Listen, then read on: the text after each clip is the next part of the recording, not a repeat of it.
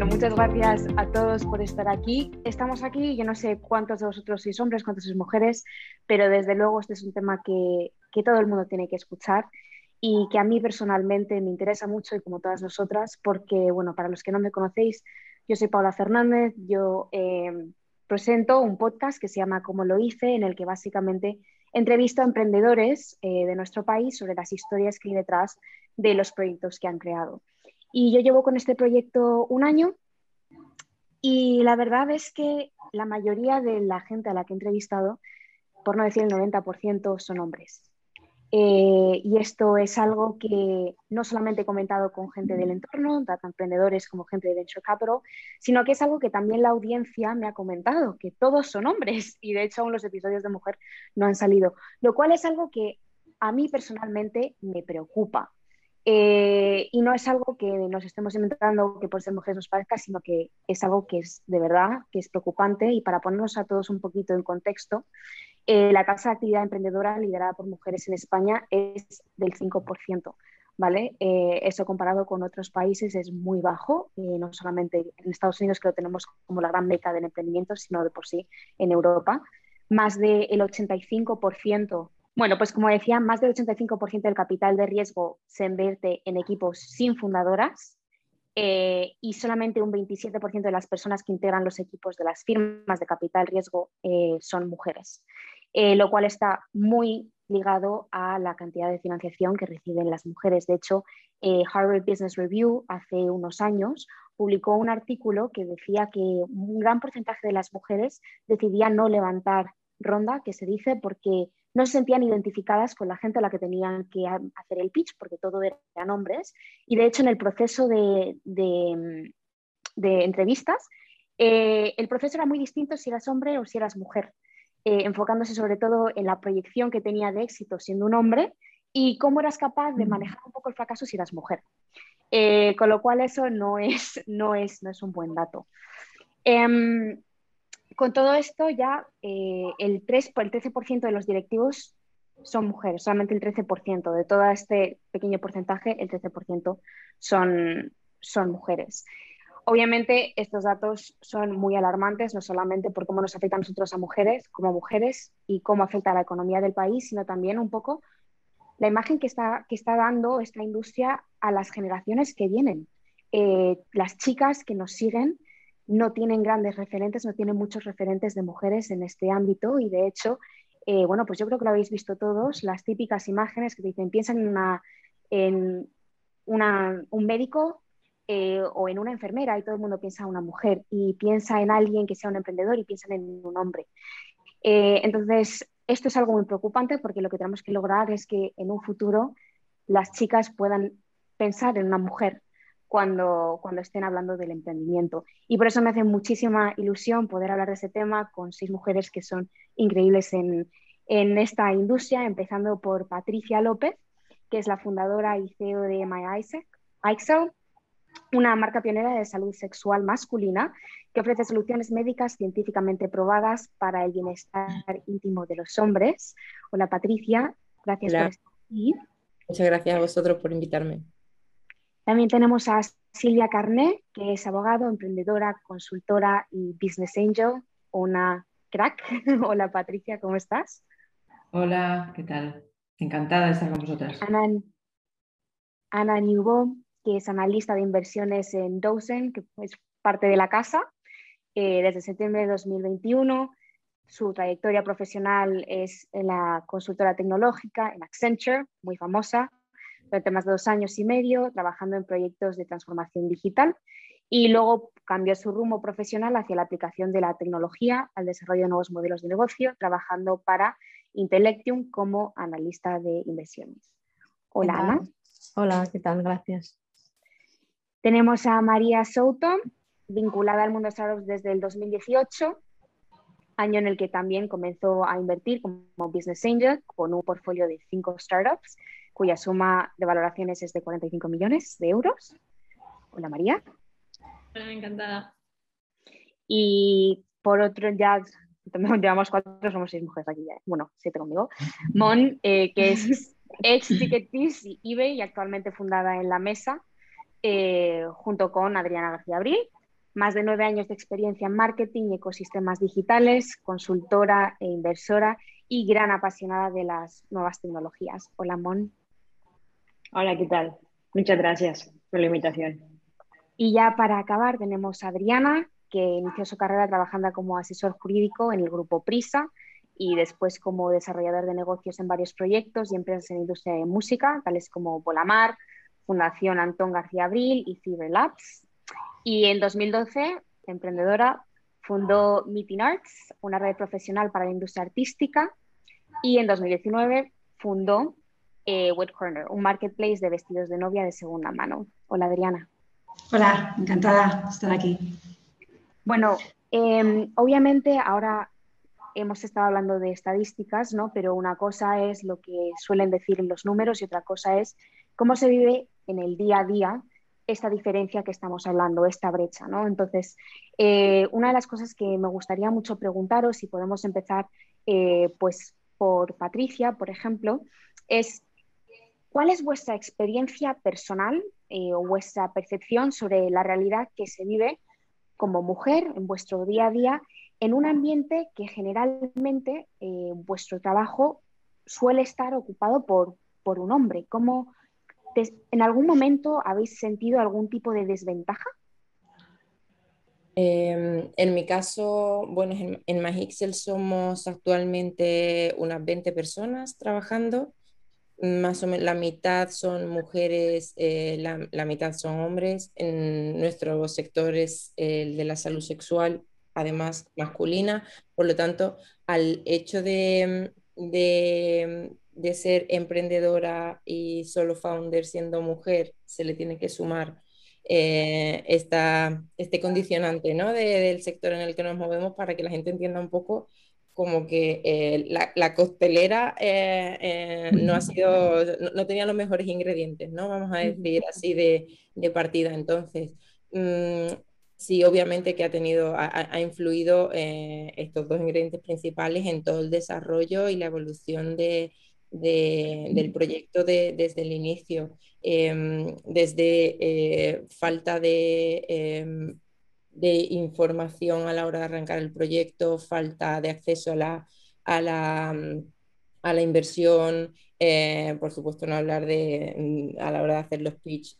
ante la mayoría de las veces hombres, que es que alguno ni me mira la cara, o etcétera, etcétera, ¿no? Entonces, eh, por suerte, lo que es el día a día de la empresa, pues lo que te digo, somos 20 personas, eh, somos una, empresa súper diversa eh, a nivel de, valores y demás. aceptamos absolutamente todo y, y, lo, que, lo que sí creo es que con resiliencia pues vamos a ir rompiendo poco a poco estos tabúes em, que en nuestro caso afecta tanto, de, como decía, desde el punto de vista de emprendedora femenina como del sector en el que se engloba la compañía y, a resiliencia no nos gana nadie y, ahí estamos. Parece mentira que eso siga pasando a día de hoy, que pensamos que hemos avanzado en tanto y en verdad tampoco, tampoco es así. Silvia, te veo que, que asientes con la cabeza. Sí, yo sí, si, me dejas eh, incorporar una, valoración. Claro. Eh, yo he estado, llevo 20 años en el sector del vino. Una de mis facetas es eh, el mundo de las bodegas, ¿no? Tengo que decir que cuando empecé a, hoy no tiene nada que ver. hemos sido siempre el 10% las mujeres. Yo siempre he sido la única mujer en una mesa de 10 señores con traje y corbata generalmente, ¿no? En todas las instancias. Pero la parte buena y el optimismo es que últimamente observo que todas las incorporaciones son eh, de chicas. Ahora las empresas se están dando cuenta. El, problema es el gap que va a haber ¿no? entre que están entrando en un, nivel bajo y esto va a costar mucho llegar a puestos de alta dirección, que es lo que supongo que eh, en, en, donde podemos incidir más. ¿no? Y la parte que me toca a mí, para cambiar un poco este, sector en el que me encontraba y que siempre estaba como quejándome, eh, las empresas que, que, llevo como consejera delegada de, un grupo de cuatro bodegas, somos del 57% mujeres. O sea, estamos trabajando realmente para cambiar el día a día, ¿no? Pasar un poco del victimismo de que ah, las mujeres no estamos. Sí, sí, las mujeres estamos y cada vez estamos más presentes. En la parte el toque optimista. Mm. Yo también apoyo esa parte, perdón. Me ve, Adri, ve. Adelante. No, yo iba a decir que yo también pongo esa parte de, optimismo porque yo, como has dicho, llevo emprendiendo, bueno, ya se sabe que una vez que emprendes ya no hay marcha atrás, ya eso es un gusanillo que no se puede quitar. Y, y bueno, yo nunca, nunca he percibido por lo menos una desventaja. Es verdad que ahora el papel de la mujer eh, se incentiva mucho más, se apoya más, ya hay ayudas específicas para mujeres y antes no tanto, ¿no? Entonces en eso sí que se está avanzando bastante.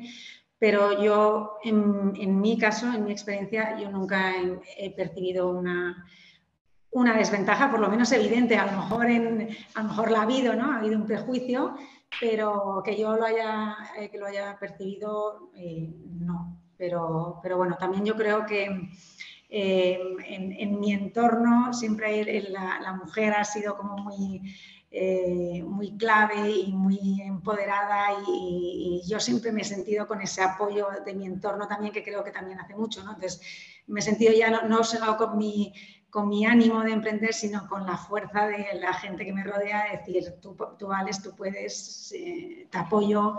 Entonces, yo creo que eso, y eso ahora eh, se junta el que se está apoyando especialmente a las mujeres, pues ya creo que vamos en buen camino, ¿no? Si tienes esas dos patas.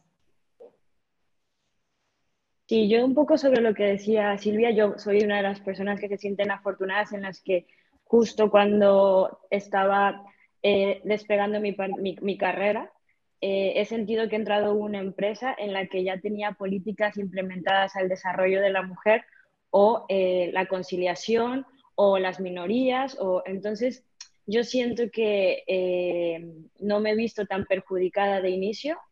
Mm. Creo que he sido de las beneficiadas, creo que queda un poco más. Y, y, estoy de acuerdo con Adri en la parte de que yo no me he sentido en desventaja sin embargo, sí que he sentido que he tenido que eh, reforzar o romper ciertos prejuicios. Por ejemplo, en el mundo del entretenimiento, ¿no? Yo trabajaba con, o estaba mucho en contacto con, con gente que sabía de deportes, eh, de fútbol, entonces, bueno, a las mujeres no les gusta el fútbol, ¿no? Ah, pues yo tenía como que hacer mis comentarios de que soy una apasionada del fútbol, que me sé las ligas, que me sé todos los jugadores, que más o igual que, un hombre que obviamente también puede o no gustarle el fútbol, ¿no? Entonces era más, no tanto desventaja, sino romper esos prejuicios que inherentemente una persona va adquiriendo en, la vida, ¿no? Totalmente. Yo estoy súper de acuerdo con todo lo que habéis dicho. Eh, las referencias son muy necesarias. Yo, por ejemplo, cuando me planteaba el tema de invertir, es que no conocía, no tenía ningún referente para invertir. Eh, yo lo único que veía eran señores de 50 años, empresarios que invertían, y yo era una chica de 20 y pico, entonces me sentía totalmente fuera de, y ya no hablamos a inversores top. Yo mi entorno no tenía ni amigas, ni familia, ni, ni colegas de trabajo que, que invirtiesen. Y, y, eso se nota. Yo al final dije, bueno, pues no tengo referentes, pues tiro para adelante y lo hago yo por, por mi cuenta, porque lo decidí así. Pero sí que, por ejemplo, tengo un par de amigas que a la hora de haber visto mi, mi, trayectoria, que yo no soy referente de nada, ¿no? pero sí que estoy en su entorno cercano, tenían la inquietud de invertir e invirtieron puntualmente un par de startups, pero lo hicieron porque tuvieron a alguien cercano con el que pudieron charlar y ver que, que eso era posible. Y en cuanto a los prejuicios, eh, ahora ya no, ya no me pasa, pero bueno, porque también ya llevo pues, cinco años y tal, o al menos no me está pasando últimamente, pero yo cuando empecé invirtiendo, eh, a mí se me preguntaba si estaba mi padre detrás. O sea, quiero decir, si mi padre estaba invirtiendo a través de mí. Y yo decía, bueno, eh, claro, esto es súper curioso porque mi padre coincide que es empresario, pero te estoy diciendo, o sea, os, os, cuento que era gente que no sabe si mi padre era bombero, funcionario o médico.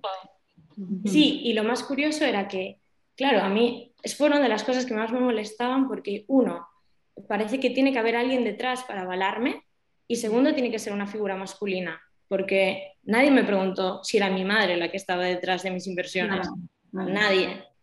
Y, ah, no, y yo decía, ¿pero por qué? No, como eres joven y tal, una chica, no sé qué. claro, es que así te, a te la juventud y, mujer encima. Lo tiene todo el complot, sí, sí. Y eso que estaba en un entorno de incubadora y tal, y bueno, pero hay ciertas, ciertos sesgos en la sociedad que tenemos calados y, con la campaña que comentabas antes, eh, Paula, de eh, si piensas en un CEO, ¿qué piensas? ¿En un hombre o una mujer? ¿no? O si ves una persona llorando en la oficina, ¿en quién piensas? Esos, esos sesgos al final en la sociedad los tenemos interiorizados. Y mm. pues eso, una chica joven invirtiendo, mm, debe de haber un hombre detrás ahí, debe ser su padre. Y mi padre, no sabía ni que yo estaba invirtiendo, o sea, se enteró meses después. O sea que, en fin. Mm. Sí, es que qué importante es, de verdad, el, el, tener referentes y sobre todo es lo que estabas hablando justo ahora, María, que cuantas... Hay muchísimas mujeres que no, de hecho, eh, hay mucha gente que lo dice, muchas mujeres que no conocen el mundo de la inversión, que se encuentran súper perdidas y que ni lo contemplan como una posibilidad porque tampoco conocen a nadie, a una mujer en su vida que lo hagan. Hmm. Es imposible. Parece que claro. está fuera de nuestro alcance, que no nos pertenece y no es así. Totalmente. Pues siguiendo un poco en esta línea, ya que vosotras eh, estáis aquí y, estáis en una posición pues eh, privilegiada, ¿Cuál crees que ha sido eh, la clave o una de las claves para llegar donde estáis hoy y para manteneros también y tener éxito con cada uno de vuestros proyectos? Si quieres, Ana, puedes empezar. Sí. En mi caso, eh, bueno, también comentar que durante mi corta carrera profesional he estado siempre en equipos con hombres, o sea, he sido la poca mujer, de las pocas mujeres, en Accenture estaba en consultoría tecnológica y también al ser tecnología estaba con hombres em, y luego ahora en, este sector, en el Venture Capital, también, em, bueno, predomina el sector masculino. Entonces, yo creo que en mi caso, eh, me empezó a, despertar interés la parte de tecnología porque desde pequeña pues ya cursé informática, ¿no? un poco promovido por mis padres y, allí me empezó a gustar todo este sector que quizás si, si no lo hubiese tenido en la educación desde pequeña pues no me hubiese interesado tanto. Em, y luego, en, una vez en la carrera, también el, el, Venture Capital lo conocí gracias a una asignatura, sino también es un sector que creo que es muy complicado saber qué es lo que se hace en este sector, como muy opaco, y, que, cómo se tiene acceso a invertir. Por eso también desde Dozen pues, pretendemos democratizar la inversión para todo el mundo y, que puedas acceder a buenas oportunidades, que no esté cerrado a círculos, que es como funciona ahora un poco el acceso a, estas buenas oportunidades. Y, en mi caso, bueno, pues gracias a este conocimiento del sector de la presentación de, del Venture Capital en una asignatura de ponentes que fueron referentes para mí, donde también había mujeres, en este caso pues eh, estaba haciendo de ponente una directiva del Banco Sabadell, pues me inspiró también en, oye, yo puedo estar ahí algún día o puedo dedicarme a esto. Y yo creo que la falta de referentes conlleva también la falta de interés de las mujeres en el sector,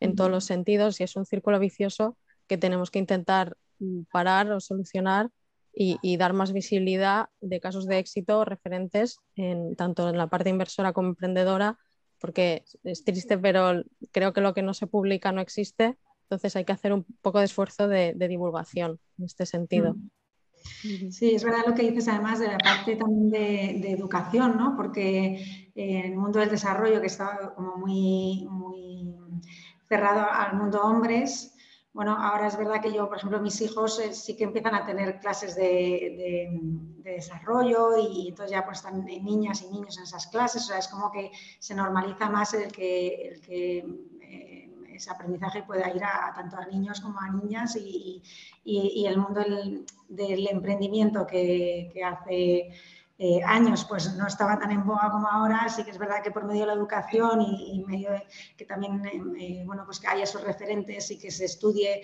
referentes de, inversores, de emprendedoras, inversoras, emprendedoras, etcétera, eh, bueno, pues ya empezamos a trabajar a los pequeños, ¿no? Pues nosotros a lo mejor todavía vamos en, un periodo intermedio, pero si los pequeños ya lo, se empapan desde el principio en que, en que es para los dos mundos, pues y Adriana, ahora que, estabas comentando, eh, tú que, eres emprendedora, em, ¿Cuál crees, viendo otra vez a la pregunta, eh, cuál crees que ha sido una de las claves o la clave para que tú estés donde estés ahora? Eh, antes estábamos hablando mucho también del apoyo, ¿no? del apoyo de la gente que te rodea, pero aún así, veo Patricia también que, que, asiente, pero como emprendedoras también, yo lo entiendo, es un sube, baja, sube, baja, sube, baja, y una vez que estás aquí, no está nada garantizado. ¿Cómo te mantienes y, y, cómo tienes éxito con, con tu proyecto? Bueno, yo creo que primero está eh, la, personalidad de cada uno y yo creo que las emprendedoras pues tienen ese punto de, locura, de pasión y, que, bueno, hay, hay que ser emprendedora, no todo el mundo vale para ser emprendedor, igual que no todo el mundo vale para, pues, para trabajar en una gran corporación eh, y, bueno, no sé, eh, hay, que, hay que tener una personalidad especial eh, porque efectivamente el emprender no es fácil y, hay muchos momentos de horas altas y horas bajas. Y, más si, si, emprendes sola, como a mí me pasó en otro, en el anterior proyecto, que, que bueno, porque tenía todo el apoyo eh, familiar alrededor y tal, y, y, yo, porque además soy optimista por naturaleza, pero, pero es verdad que, que, es duro, emprender al final es duro, es... Eh, es mucho trabajo, mucha incertidumbre y mucha apuesta. Entonces tienes que tener, por un lado, ese punto de, locura de emprendedora ¿no? para, tirar para adelante. Eh, fundamental tener eh, apoyo en, tu entorno, que, te dé esa energía que, en tus momentos más bajos puedas necesitar. Y luego, em, por ejemplo, ahora eh, que emprendo con, Mon en la mesa, em, pues no emprender sola eh, está muy bien porque al final si, encuentras a, un buen partner con el que emprender un proyecto, una ilusión común, pues eso te permite eh, bueno, pues, llevar todos los momentos de, euforia y de super alegría y los momentos de preocupación y de incertidumbre. ¿no? Y además en el caso de Mon y mío, no fuimos dos amigas que decidimos hacer un proyecto, sino que decidimos hacer un proyecto y nos convertimos en amigas. Entonces, eh, está muy bien porque nos compenetramos muy bien a nivel personal, a nivel profesional y eso ayuda, ayuda muchísimo. Y Silvia, tú, por ejemplo, que empezaste rodeada de un entorno pues que no se, no no se parecía nada a ti, que estaba rodeada de, hombres, eh, ¿cómo fue para ti la experiencia al principio? Y decías que las cosas han estado cambiando eh, ¿Cómo ves un poco ese cambio de lo que tú llegaste a vivir frente a lo que ahora, por ejemplo, las nuevas mujeres que están eh, uniéndose a tu equipo están viviendo? Bueno, yo te quería contestar primero la pregunta que has hecho de, por qué se llega aquí, ¿no? Yo en mi caso tengo que hacer un reconocimiento público a mi primer jefe, que fue un, un hombre, que era una persona y sigue siendo una persona muy, muy metódica y muy exigente perseguía la excelencia ¿no? y, era un, profesional, sigue siendo un profesional mm, referente. ¿no? Esto me marcó, me marcó para fijarme siempre en los detalles. Veo que como asistentes está una ex compañera de, de, carrera mío, eh, Missy, un saludo desde aquí. Em, estudiamos, ella era la brillante, ha llegado, ha hecho un carrerón profesional como abogado y yo en, los estudios no, no, tenía ningún tipo de, interés, o sea, yo estudié porque tenía que estudiar. Eso sí, cuando terminé la carrera me di cuenta de que, oye, trabajar me encantaba, ¿no? O sea, que aparte de encontrarme en mi vida un, jefe muy exigente, pero muy exigente, que me moldeó, eh, he dedicado muchísimo tiempo a mi, a mi, profesión. O sea, me interesaba mucho trabajar bien. Esa es la pregunta, la primera respuesta. Y lo siguiente es ¿Cómo ha cambiado el sector? Bueno, es que podría dar nombres ¿no? de grandes bodegueros españoles. Me, visualizo en las reuniones pues, en Madrid, en el ministerio, en federaciones, ¿no? Todo era, eh, eh, es, mucha, mucha saga, mucha casta, mucha tradición, mucha familia. Y yo era una mm, recién llegada chica de Barcelona, ¿no? O sea, tenía realmente eh, como mucho en contra. Em, esto supongo que te hace desarrollar como un carácter un poco más Mm, amigable, más, mm, más desenfadado, ¿no? Entonces, mm, hablas poco porque no te atreves, porque ellos son las vacas sagradas, pero con los años vas cogiendo confianza y vas tomando, pues, evidentemente, más conocimientos. Y al final un día, a mí por lo menos, me pasó que perdí todos los miedos. supe que sabía lo que tenía que saber y, me atreví a hablar en, ese mm. entorno tan, digamos, para mí hostil al principio, ¿no? que era casi, casi de acercar el café al gran, al gran señor que sale pues, en, las, en los anuncios de, nuestras televisiones. ¿no? Em, y dije que bueno, que sí, yo llevaba cafés, no me importaba nada y sigo a ser falta, sigo llevando, hago las fotocopias porque no me importa, pero hablo y también, también tengo algo que decir. Entonces, mm. ese es el cambio fundamental. Y ayudarnos entre chicas cuando veía, yo era un 10% y de repente en la mesa éramos dos chicas, ¿no? Sigamos siendo 10, una gran mesa, pero dos chicas. Y yo me fijaba y pensaba, ostras, va subiendo el, el, tanto por ciento, ¿no? Y el hecho de ver a otra mujer, pues te hace hacer como alianzas, ¿no? Eres más participativo, más cooperativo, más, no sé, una parte como un poco más humano, menos, menos mercantil, ¿no? De, ese tipo de reuniones. Eh, Patricia, yo me siento... Dime, perdón, ah, perdona. No, Mon, sí, perdón. No, no, eh, nada, solo quería decir que yo me siento súper relacionada con lo que comenta Silvia. Eh, creo que también he tenido la suerte de, creo que siempre he tenido, bueno, no, pero mayormente he tenido jefes y, y mi primer jefe yo creo que, es decir, que contestando a tu pregunta inicial es que en tus inicios de tu carrera una persona confía en ti, desgraciadamente yo creo que cuando tú estás empezando te llegan eh, millones de dudas, el síndrome del impostor, bla, bla, bla, bla, bla, bla, 20.000 cosas que, se pueden oír. Mm. Eh, yo creo que esa confianza ciega, aunque no es ciega, que alguien pone en ti en tus inicios, es fundamental.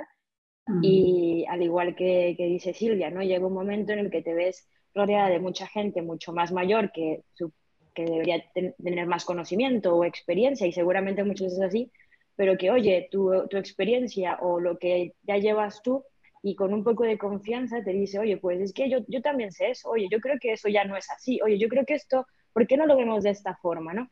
Entonces uno empieza a coger esa especie de confianza en uno mismo y es cuando ya uno empieza como a evolucionar en ese sentido, ¿no? Entonces, para mí ha sido fundamental que en su momento hayan creído en mí y yo, por no defraudar, he dado eh, el 110% de mí porque, porque quería demostrar que, que estaban en lo correcto por haber apostado en ese sentido.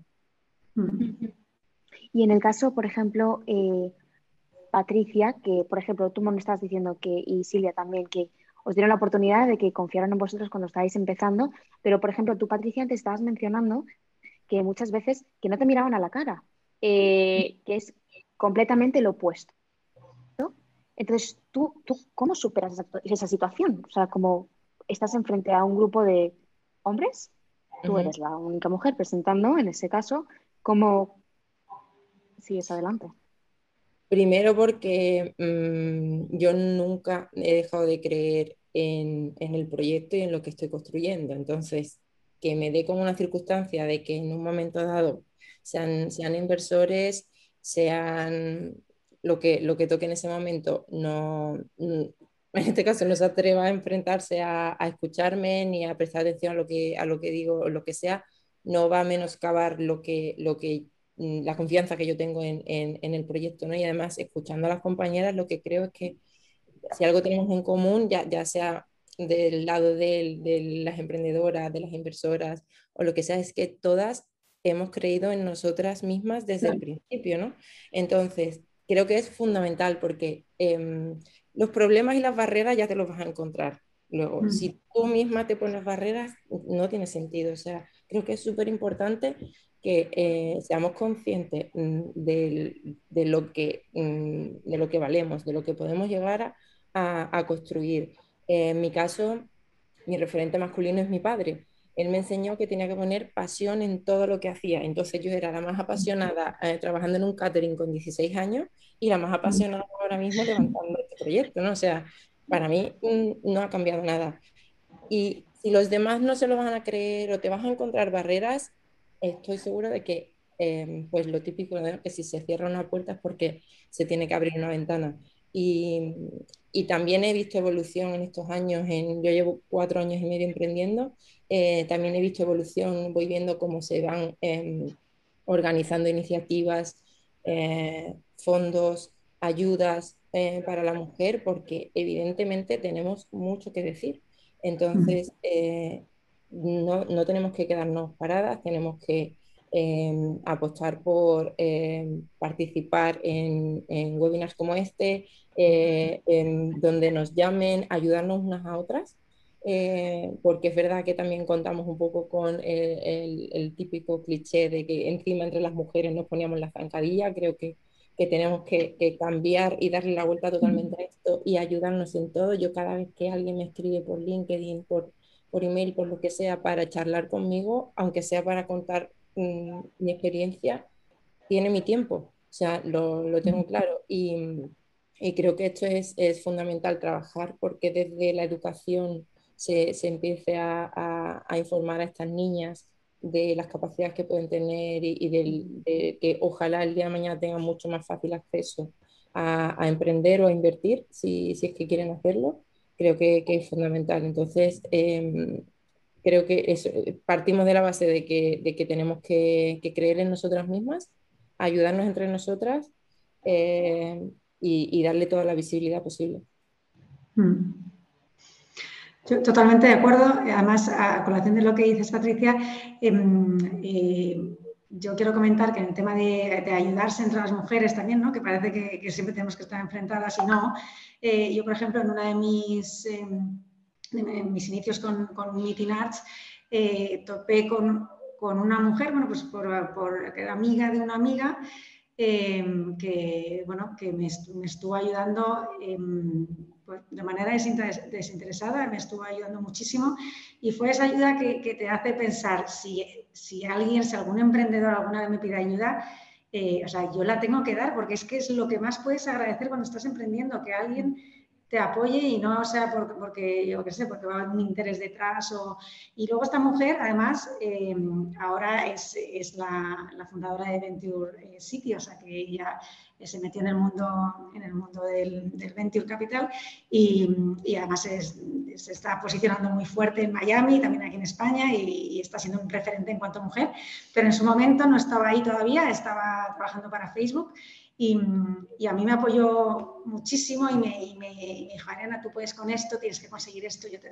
Y, para mí fue eh, bueno, una gozada porque, primero por eso, por tener el apoyo de otra mujer y segundo porque cuando estás emprendiendo estos apoyos, eh, que los hay, que los hay, mucha gente te, ayuda, eh, son, bueno, son, te, ayudan muchísimo más a, seguir, ¿no?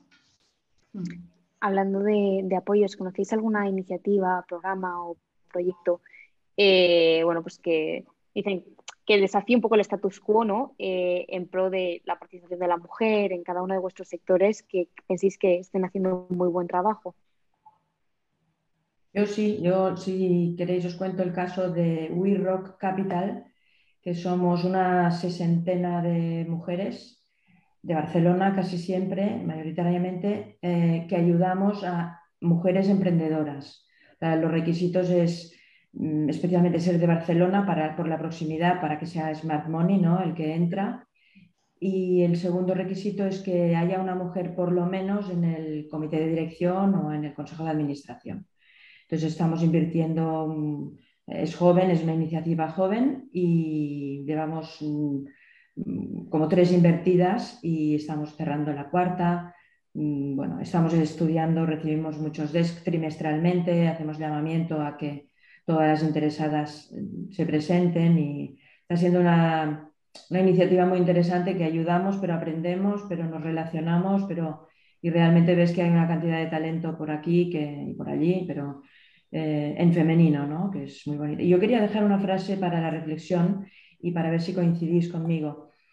Eh, a mí me gusta pensar que detrás de una mujer que brilla, que, por no decir brillante, siempre hay un hombre visionario y generoso. No, mm, la estadística no es mía, es, siempre nos introducen en el mundo del, emprendimiento o, los mundos profesionales están gobernados por hombres, ¿no? Y cuando una mujer puede pasar el techo de cristal, eh, generalmente es que le empuja un señor. Y, bueno, probablemente a día de hoy es así, en el futuro cambiará, pero a día de hoy seguramente sea así, efectivamente. Em, me encanta que hayas dicho eso porque una de las preguntas que, que yo me hacía, claro, eh, vosotras ya lleváis bastante tiempo en esto, em, ¿Sentís que habéis tenido algún tipo de, limitación o habéis presenciado o visto algún tipo de limitación en el desarrollo profesional de una mujer, lo que llamamos, bueno, pues también el, techo de cristal, en, su desarrollo profesional por el hecho de, haber sido una mujer. Antes, Patricia, tú decías que teníamos mucho que decir y aunque las cosas han cambiado, pero aún así las estadísticas son las que son y como tú estabas diciendo, Silvia, pues ahora decías, después de una mujer que brilla no hay un hombre detrás me da a pensar que siguen habiendo estas limitaciones. Eh, y bueno, pues me da curiosidad saber qué era lo que vosotras pensáis y qué habéis visto y qué habéis pensado. Yo personalmente eh, últimamente pienso más en este tema y empiezo a caer en la conclusión que no es tanto una limitación por el hecho de ser mujer con respecto al techo de cristal, sino que llega un momento en la vida en que es imposible conciliar. Creo que una persona, no, una mujer en este caso, llega un punto en el que si quiere pues tener una familia a veces FG, eh, llega un momento en el que no puede o le resulta cada vez más complejo conciliar y, no es lo mismo cuando eres tú sola y vas sola por la vida a cuando ya tienes que jugar con o meter más factores se complica mucho.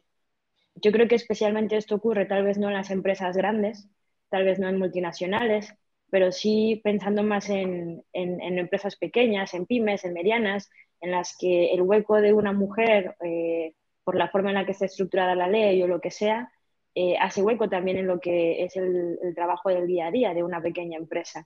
Entonces yo creo, personalmente yo no me veo así, pero es verdad que yo creo que soy una privilegiada, creo que siempre me he movido en ámbitos grandes en ese sentido y que, y que he tenido esa flexibilidad, pero veo mujeres a mi alrededor que yo veo cómo, cómo luchan en esos sentidos. Mm. Por eso yo, creo que lo que comentaba antes, que es tan importante tu entorno. Porque en mi caso, por ejemplo, yo tengo tres hijos, trabajo, emprendo, eh, tengo mi ocio también eh, y, y, obviamente hago malabares. Pero tengo gente que me apoya, no tengo a nadie que me diga, no, es que tú eres madre y te tienes que dedicar a tus hijos del fin de semana desde el viernes hasta el domingo, no, entienden que yo a lo mejor el fin de semana esté sacando horas para mi proyecto. Entonces, mm, es, muy importante, eh, o sea, yo estoy de acuerdo con lo que dice Mon, y por eso digo que es tan importante que tengas el entorno que te, que te apoye y que te dé la fuerza para decir, bueno, sí, tengo que hacer malabares, pero puedo o, si quiero, puedo. ¿sabes? Otra cosa es que te apetezca hacerlo o no, pero, pero es, es, verdad que es más complicado, no es lo mismo emprender sin hijos que emprender con tres hijos, pero, pero te apañas. O sea, al final, si quieres hacerlo, pues eh, se hace, ¿no? Sí, pero ahí también yo veo que lo curioso es que muchas veces la pregunta se nos hace a nosotras, cuando ellos también tienen hijos, ¿no? Yo recuerdo eh, una etapa eh, de trabajo en torno a un par de años o así, que tenía que viajar mucho, con mucha frecuencia. Mucha frecuencia hablo de cada, cada semana o cada dos semanas yo estaba viajando, nacional o internacionalmente. Y recuerdo gente preguntarme, em, uy, pero si sigues así, el tema de la familia y tal, ¿no? Y claro, puedes pensar, bueno, pues es una pregunta que si te ocurre, pues por curiosidad, como, ¿sabes? Quieres saber mi opinión. Pero es que el tema es que yo tenía compañeros, hombres, que hacían eso. Y la pregunta era a mí, entonces, ese es el, tema, ¿no? Igual que cuando pregunto, eh, ah, ¿está tu padre detrás? No era tu madre, pues lo mismo, la familia, tú, ¿no? No a mis Es otro sesgo. Eh, eran, eran más mayores que yo y, y, están en esa fase de, incluso algunos ya eran padres, pero yo mm. tenía veinte y pocos, o sea, se me hacía a mí la pregunta. Entonces, ahí también está, está el tema en que la sociedad piensa de, de esa manera. Sí, es verdad. Sí, yo para añadir, más en el sector de fondos de Venture Capital, añadiendo solo las estadísticas que comentabas, Paula, hay un 33% de los fondos españoles que está formado solo por hombres. Entonces, no es tanto a nivel de carrera profesional, sino también en, la contratación, porque como comentabais también, son equipos pequeños de unas nueve personas eh, de media, entonces hay un sesgo también de, de afinidad, donde no, dan acceso a mujeres a que entren ya en, estos fondos. Entonces yo creo que también hay que empezar a romper estas barreras contratando a mujeres, porque también, eh, viéndolo ahora también en, el, equipo donde estoy, pues se aportan eh, diferentes puntos de vista en, los comités de inversión. y creo que el análisis puede ser mucho más, más completo y, y, más, y más rico también eh, a la hora de decidir. y también no, no hay tantos sesgos a la hora de analizar empresas en general, creo yo. Totalmente, totalmente. ¿Qué creéis que está todavía pendiente por, por resolver o qué cosas os gustaría ver pues, de vuestro entorno, de empresas o de instituciones para intentar un poco equilibrar, pues María, también lo que tú decías, ¿no? que la pregunta se nos hace muchas veces a nosotras o que, bueno, pues llega un momento, bueno, lo que tú estabas diciendo, que al final tienes que, te pones en una situación que tienes que escoger, ¿no? Y, y ¿por qué nosotras tenemos que escoger? ¿Me explico? Eh, entonces, que desde vuestro punto de vista, ¿qué cosas os gustaría ver o qué cosas os gustaría sugerir eh, para intentar equilibrar un poquito la balanza? Yo creo que la visibilidad es súper importante, porque yo estoy convencida de que no es que no haya referentes, sino que no los conocemos. En muchos casos, o sea, porque luego rascas y a veces a través de otra persona pues acabas conociendo, pero no, si no, no, no los conoces. Y entonces, seguro que existen, claro que existen, pero no, no tenemos acceso a ellos. Entonces, por ejemplo, este webinar, ¿no? Pues nos permite dar visibilidad a que existe ese problema y a conocernos también entre nosotras. Entonces, eh, no sé cuál es la solución, pero sí que la visibilidad es súper importante, súper importante, porque hay gente que ya está ahí, simplemente que no se la muestra. Y luego está, si me permitís poner encima de la mesa también, la brecha salarial. No, no es mi caso particular, no, no es una denuncia mía personal, pero las estadísticas Dicen que era un 35, que ahora está en un 28, por decir, ¿eh?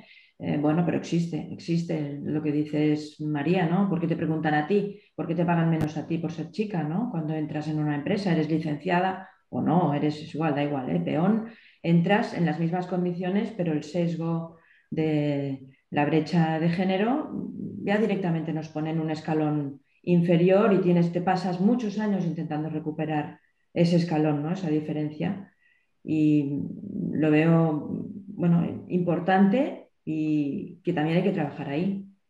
Sí, a veces eh, luego el salario sí que es el mismo, pero tu experiencia a lo mejor tiene que ser de 10 años frente a la de otra persona que es de 5, ¿no? O sea, quiero decir, es como mm. tener que demostrar siempre un poquito más, un poquito más y demostrar que estás ahí porque te lo mereces eh, y la otra persona también, pero quizás no tanto. Mayora, ¿qué dices, ¿qué dices eso? ¿En algún momento tú has sentido que has tenido que hacer o demostrar algo o que incluso a lo mejor has tenido que, has perdido una oportunidad por lo que estábamos diciendo ahora, por el hecho de, pues eso, el, tema por que estamos aquí, de ser mujer, como que has tenido que demostrar algo más? Sí, la sensación de tener que demostrar siempre, pero por ejemplo, ahora ya no me pasa, pero en mis inicios, pues coincidió que, bueno, estaba una multinacional, eh, trataba con gente bastante más mayor que yo y eran hombres en su mayoría. Y entonces eh, yo notaba que yo misma me autoimponía una actitud más seria, llevaba todo como hipercontrolado para que si había cualquier pregunta, ¿sabes? Que no me pillasen en nada, como que estaba más en tensión siempre, porque tenía que estar alerta, no vaya a fallar y... entonces, ese tipo de, a lo mejor, ¿por qué me tengo que comportar de una manera mejor más seria para que parezca que soy más profesional? Yo soy igual de profesional con una sonrisa, quiero decir. Pero también hay cosas que yo creo que a lo mejor nos autoimponemos, no lo sé, pero sí que he vivido un poco eso, o el que a veces parezca a lo mejor que eres un poco más mayor de lo que eres, sobre todo cuando empiezas joven, ¿no? Ese, ese tipo de sensaciones yo, yo sí que las he tenido. ¿Alguna de vosotras? Mon, por ejemplo. Pues eh, un poco lo que, lo que comentaba Em, eh, María, perdona. Perdón, es que justo... Perdón, es que justo ha pasado algo y lo siento. Un poco sobre lo que comentaba María, ¿no? Em, la parte de autoexigirte un poco más. Yo cuando trabajaba también en multinacional, a veces tenía la, necesidad de no sentirme sorprendida cuando entraba en la habitación y ver que era la persona, la única mujer o una u otra compañera y yo a veces la más joven, ¿no? Entonces a veces quería no sentirme todavía sorprendida y cuando seguía pasando era como, bueno, aquí vamos. Eh, me pasaba también lo mismo que comentaba María de al inicio eh, ser más seria eh, yo soy una persona más relajada, más casual, tal, pero es verdad que cuando, y es una cosa que yo llevaba mucho cuando tenía que hacer este tipo de reuniones, incluso cambiaba mi forma de vestir, es decir, eh, un hombre puede ir en una camisa y un, un, pantalón y está genial, pero una chica tenemos que triple pensar lo que tenemos que usar en esta clase de reuniones, porque pues si sudas, que si muy escotado, que si muy cerrado, que el calor, o sea, todo ese tipo de cosas que, que tú mismo eres consciente y, y te vas poniendo eh, en, en, el camino, es una cosa que sí que me gustaría que, que eventualmente dejase de pasar y, que, y, normalizar el hecho de que haya mujeres en la, en la sala.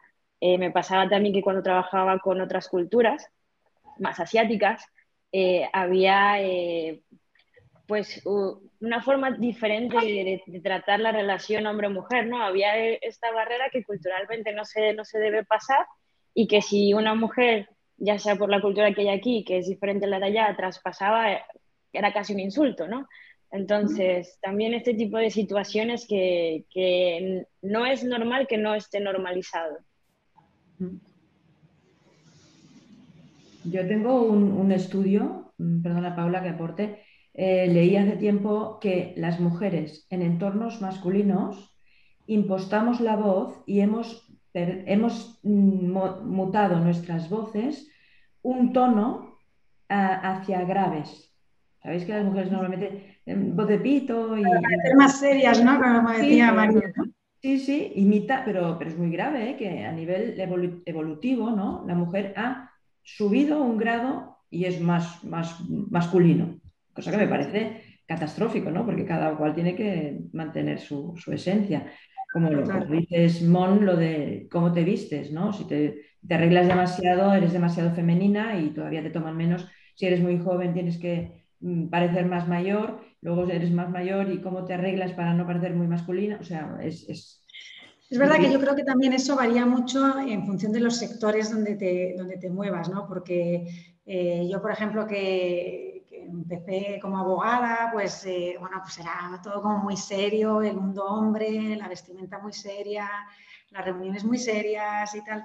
Pero luego el, el, el desarrollo de mi vida profesional, que he estado metida en el mundo de la música, eh, pues es otra cosa, las reuniones son otra cosa, la gente no va de corbata, salvo que sea una cosa como muy gorda, pero si no, la gente pues va mucho más eh, casual y, es un mundo de hombres en el, en el, mundo en el que yo estoy ahora más eh, metida, ¿no? de, de, promotores musicales, o sea, no, no hay tanta mujer, pero por ejemplo en la parte de ticketing, de las cuatro tiqueteras importantes que hay en España, ahora mismo, este año, han nombrado, de las cuales yo soy una, tres directoras y un director. O sea, ahora mismo hay tres mujeres y un hombre, o sea que eso ha sido un cambio eh, buenísimo para la industria porque es una industria muy liderada por hombres pero ahora mismo es, en esta parte hay tres mujeres y un hombre, o sea que... Y bueno, y al final lo que decíamos del tema de la vestimenta y de, la, de, las situaciones en estas reuniones, pues dependiendo también un poco de, de los, los, sectores, pues se nota más o menos. ¿Qué os hizo, eh, si una chica o cualquier otra persona nos escucha eh, ahora o, o, en un futuro, eh, claro, vosotros ahora estáis en una, en una posición que ya estáis eh, muy seguras de vosotras mismas y que ya habéis pasado ese momento de, pues, tú decías al principio, que decías como, bueno, me tengo que preparar para entrar, pero ¿qué fue lo que a vosotras os hizo cambiar el chip? De decir como, oye, no, que no tengo por qué, eh, Silvia, tú decías lo de que te cambia el tono de voz, que no tengo por qué cambiar el tono de voz, que no tengo por qué estar eh, pensando, oye, que a ver qué me voy a vestir, o, o, María, tú decías, lo de que te tienes que hacer como más, in, como imponer un poco más, ¿no? Eh, ¿Qué fue lo que os hizo cambiar el chip? Para que si alguien lo escucha. Bueno, yo en mi, en mi caso, eh, no, no es que haya tenido que cambiar mucho el chip, pero sí que creo que es fundamental la seguridad que tú tengas en, ti misma y, una vez más lo que te, lo que te, de lo que te empapes tú en tu vida y lo que te estén eh, trasladando pues, fundamentalmente tu familia. ¿no? Eh, si tú estás viendo un entorno en el que el hombre está el primero y tú vas después, pues a lo mejor esa seguridad en ti pues va eh, tambalea un poco y tienes que hacer ese cambio y ese chip de decir, ah, yo puedo, yo no tengo por qué cambiar mi forma de hablar o de mi forma de vestir. Entonces yo creo que es un tema de, bueno, de, trabajar mucho en, la seguridad en, ti misma, que si realmente tú crees en ti, pues apuesta por ti, ¿sabes? No, no te dejes eh, influenciar por lo que veas, te digan, a tu tran, ¿no? Yo creo que la base es, la, base es la seguridad en, uno mismo. en mi caso, mm, no por repetirme, pero al final sí que obviamente influye mucho cómo tengo que explicar las cosas de nuestro proyecto que es de salud sexual, ¿no? Entonces, em, al principio era, ¿cómo explico esto? Y qué me pongo, ¿no? ¿Qué, qué me, cómo, que, ¿Cómo me he visto para explicarlo? Porque no sé qué se esperan de mí. O, y, era, era curioso que al final un poco el feedback generalizado era como, ay, pues lo, lo has explicado muy bien y muy seria. Y claro, yo decía, pero ¿cómo esperarían que yo explicara? ¿no? no sé. Esa es la pregunta. De, casos prácticos, ¿no, Patricia? Yo creo que deberías preguntarlo. ¿Cómo esperabas que te lo presentaran? Sí, sí, al final digo, pero, o sea, em, obviamente es, eh, era lo que, lo que decía Adriana, es, no, o sea, yo tengo súper claro lo que estoy haciendo, por qué di el paso, eh, en mi caso, además, que sentía ese techo de cristal y que no iba a, crecer eh, más eh, en, el, en, el, trabajo que tenía anteriormente. confiaba en mis capacidades, mi familia lo tuvo claro, me apoyó, mi, entorno y, fueron los que me dieron el impulso para, para ir a, por ello. Y entonces lo que te digo, todo se basa en, en cuánto crees tú en lo que estás haciendo y al final eso se transmite. Mm, da igual al final cómo te vistas o mm, si tú estás segura de lo que estás haciendo y tienes esa capacidad para transmitirlo, al final el interlocutor que tienes enfrente lo, acaba percibiendo. Y, con el interlocutor correcto, pues conseguirás eh, avanzar, ¿no? Que tendrás que hablar con muchos por el camino que no te entiendan, que no te crean, que no, que no le gustes, o que hasta les dé vergüenza, ¿no? Como en mi caso. Entonces, mm, bueno, pues es no, no, no, tirar la toalla y seguir buscando ese interlocutor porque que en muchos casos son mujeres, tengo que decir. Eh, no siempre, pero, pero sí, y, y seguir avanzando. Y yo creo que en el caso de, de Patricia tiene la cosa también de que le permite hacer un poco el filtro, ¿no? De yo hago este pitch, si yo te veo que no tal, es que yo tampoco voy a querer que tú inviertas en mi proyecto, porque no lo estamos entendiendo ya ahora, imagínate a posteriori, ¿no? Entonces, a veces también hay que darle un poco la vuelta y decir, pues mira, qué bien, que este, este, este ya quedan descartados, autodescartados, y ya me centro en quien realmente pues entiende pues lo que estoy comentando, pero no por el proyecto en sí, sino por en lo que creo yo, en cómo me comporto, en cómo transmito y, la gente... ha sido, la evolución ha sido esa, o sea, ha sido al principio de, al principio un poco pues lo tomas como un fracaso, ¿no? De, no me han escuchado, no les ha gustado, no, y, luego al final, eh, conforme va pasando el tiempo, vas consiguiendo cosas, mm, no a la primera, pero a la vez que tenga que ser, y tú ves cómo continúas, Mm, la, la, reflexión es esa, es, eh, no es un fracaso, es eh, no eran para mí. Entonces, em, eso también te da mucha, mm, mucha fuerza, muchas tablas para, para, seguir avanzando. Y al final es que em, se demuestra que era lo correcto. O sea, eh, al final tú avanzas con, con, quien ha creído en ti y, y con quien encuentras ese feeling. Sí, yo creo que al principio muchas veces queremos como gustarle a todo el mundo, ¿no? Que cuando dices algo que todo el mundo piense que bien dicho o que bien explicado o...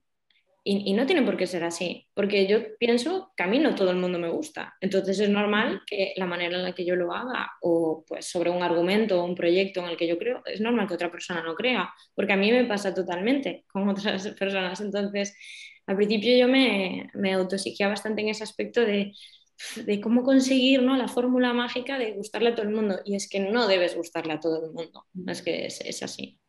Sí, es verdad que lo, que lo que dice Patricia, ¿no? lo de encontrar el interlocutor, al final, sobre todo cuando estás emprendiendo y en la, en la primera fase, cuando hay un inversor mm, que apuesta por ti, apuesta por ti más que apostar por el proyecto. Obviamente el proyecto lo ve súper interesante y por eso entra, pero está apostando en el emprendedor porque confía en él y confía en que lo va a poner en marcha. Entonces, o, valoras a la mujer que tienes delante y que está emprendiendo un proyecto, o por mucho que te guste el proyecto, si no estás valorando al emprendedor, a la emprendedora, pues mal, no es el interlocutor, efectivamente. Sí, totalmente.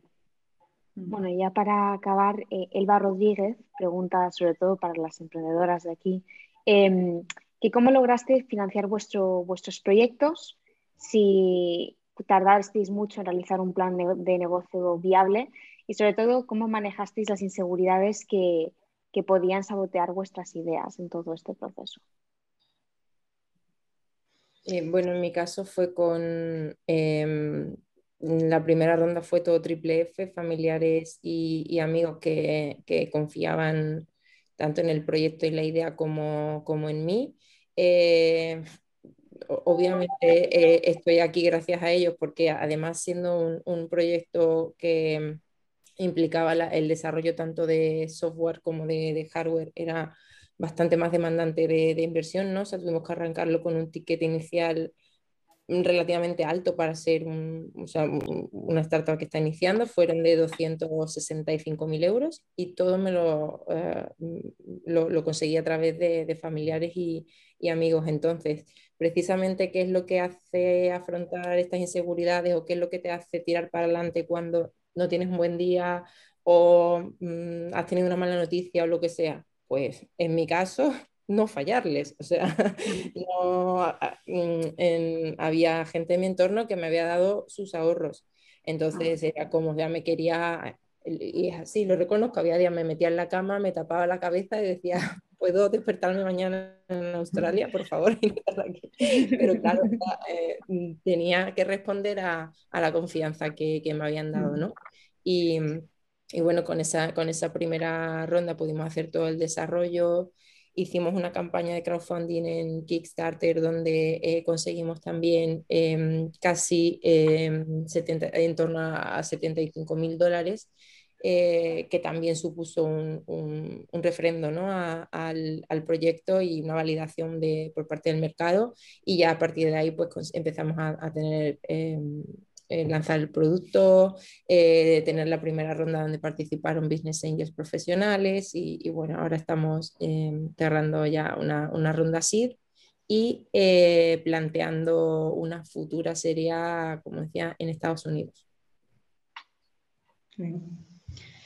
Las rondas. En mi, caso también fueron eh, em, entre familiares y, amigos, es lo que dice Patricia, ¿no? que si, bueno, ya eh, cualquier inversor, si eres mínimamente responsable, pues ya es un compromiso brutal de dar el 200% para, para responder a ese apoyo que te han dado, ¿no? pero cuando encima es... Eh, son familia o son amigos, pues está también esa parte emocional que, dices, Dios mío, o sea, tengo, esto tiene que, tiene que salir o tengo que, bueno, dar todo, todo de mí para que, que esto funcione, ¿no? Y, ahora con la mesa, con Mon, eh, igual hemos, hemos eh, conseguido unos inversores que vienen del mundo más cercano nuestro y, estamos, y eso nos ha permitido poder eh, desarrollar el, el, producto. Ahora también, bueno, hay un, el programa de NISA también de mujeres emprendedoras es, una, es una cosa que también hemos optado, que oye, mira, eh, algunas ventajas que, que, se tienen también en ese sentido. Y coincido con Patricia, ¿no? O sea, es, eh, no quieres defraudar a nadie, tienes tus días altos, tus días bajos, lo que comentaba al inicio, hay días que es, a veces es bueno, pues eso, emprender en, en pareja, porque, en pareja en conjunto, porque bueno, pues hay ups and downs y nos alegramos nosotros el día, la verdad. Y, y simplemente es eso, o sea, es paso a paso, día a día, y, y, si es algo que te gusta, que te apasiona o que crees en ello, es que vas a estar ahí. Hmm.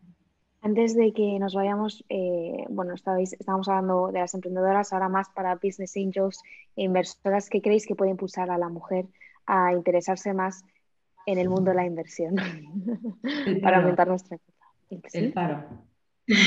quedarse sin trabajo, porque para el, emprendimiento... ¿Perdón? que es porque ya no tienes excusa. el, emprendimiento, el emprendimiento se está disfrazando de, algo muy cool y Barcelona, la ciudad de emprendimiento y startups y, dices, no, hay una enorme parte de paro encubierto en el emprendimiento. La gente no, encuentra, la sociedad, el estado del bienestar no es capaz de dar eh, puestos de trabajo a una cantidad de gente que se licencia cada año, con lo cual hay que hacer otras cosas. Y en mi opinión, es, el gran responsable es quedarte sin proyecto o, entrar en el mercado laboral y no encontrarlo. Yo animaría a todas las mujeres a, bueno, no tener esta asociación entre capital riesgo y sector masculino y, que, envíen también todos, todos los decks, que, podamos recibir más decks de mujeres emprendedoras, que pues lamentablemente no, no está siendo así pero que ojalá pueda cambiar algún día y, tengamos las mismas opciones entre, entre equipos liderados por mujeres y hombres para escoger. Bueno, eh, voy a la última pregunta porque me van a matar si no con el tiempo. Eh, eh, Belén pregunta si creéis que hay diferencias entre los estilos de liderazgo femeninos y masculinos eh, un poco lo que hablábamos al principio cuando decíamos que a las mujeres también se les preguntaba en el pitch, se les preguntaban cosas distintas a los hombres, eh, y si se valora en positivo o de forma distinta. Habla, esto da para un tema monográfico de un día. Día. También, también ha venido un poco tarde.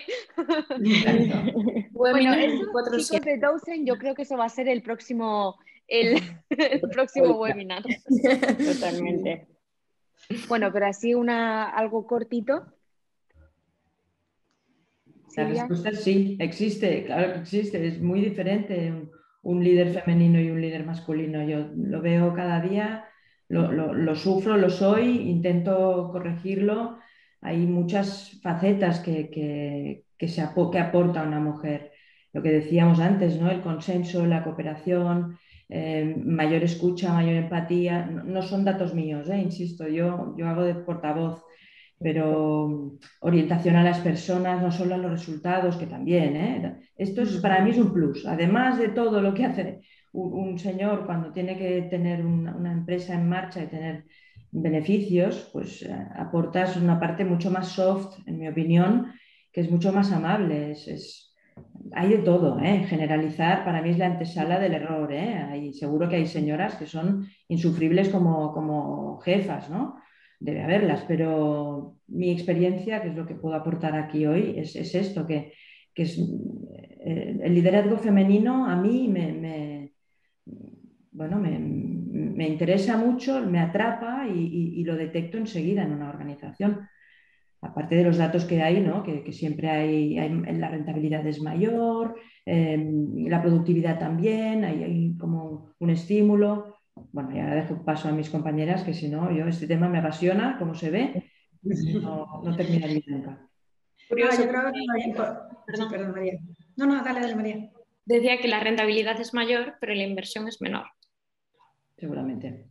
Entonces, sí, sí, o sea, también, no sé ahora las estadísticas, pero vamos, o sea, creo que era un 15% ¿no? del capital de Venture Capital se invierte en, proyectos fundados por mujeres o liderados por Claro, yo no estaba pensando tanto, tanto en, las startups ahora mismo, ¿eh? estaba pensando en empresa en general, que es lo que me ha parecido que preguntaba la, chica que ha preguntado. Mm, el fallo es mío, entonces, si lo he, me lo he llevado a otro sitio. ¿eh?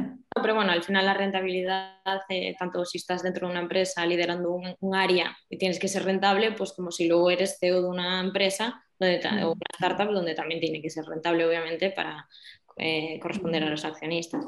Pero, pero sí, aunque se, las estadísticas dicen que hay mayor rentabilidad, luego las estadísticas también dicen que hay menor inversión. Bueno, pero es cuestión de márgenes al final, ¿no? Yo creo que con esto tenemos el tema para la próxima. Victoria, apúntatelo. ya tenemos a gente interesada. Silvia seguro que quiere participar. A ver, eh, otra pregunta. Vale, Belén dice que muchas gracias. Y Belén también dice que se apunta, así que ya tenemos a alguien en la lista. Bueno, eh, muchísimas gracias a todas por vuestro tiempo, muchísimas gracias a todos los que estáis aquí eh, viéndonos. Yo creo que, eh, bueno, como hemos visto, para que nos quedemos un poco con los puntos más importantes, apoyo entre, entre nosotras, como siempre, las cosas están cambiando a mejor. pero que al final del día mucho depende también de, nosotras ¿no? y de cuánto nos queramos valorar y del apoyo que nos demos unas a, a las otras. Yo hablo por mí, pero antes eh, Patricia lo estaba diciendo, en cualquier momento creo que estamos abiertos a, apoyar a todo el mundo que nos escriba por LinkedIn, a responder preguntas, eh, a guiar en cualquier momento.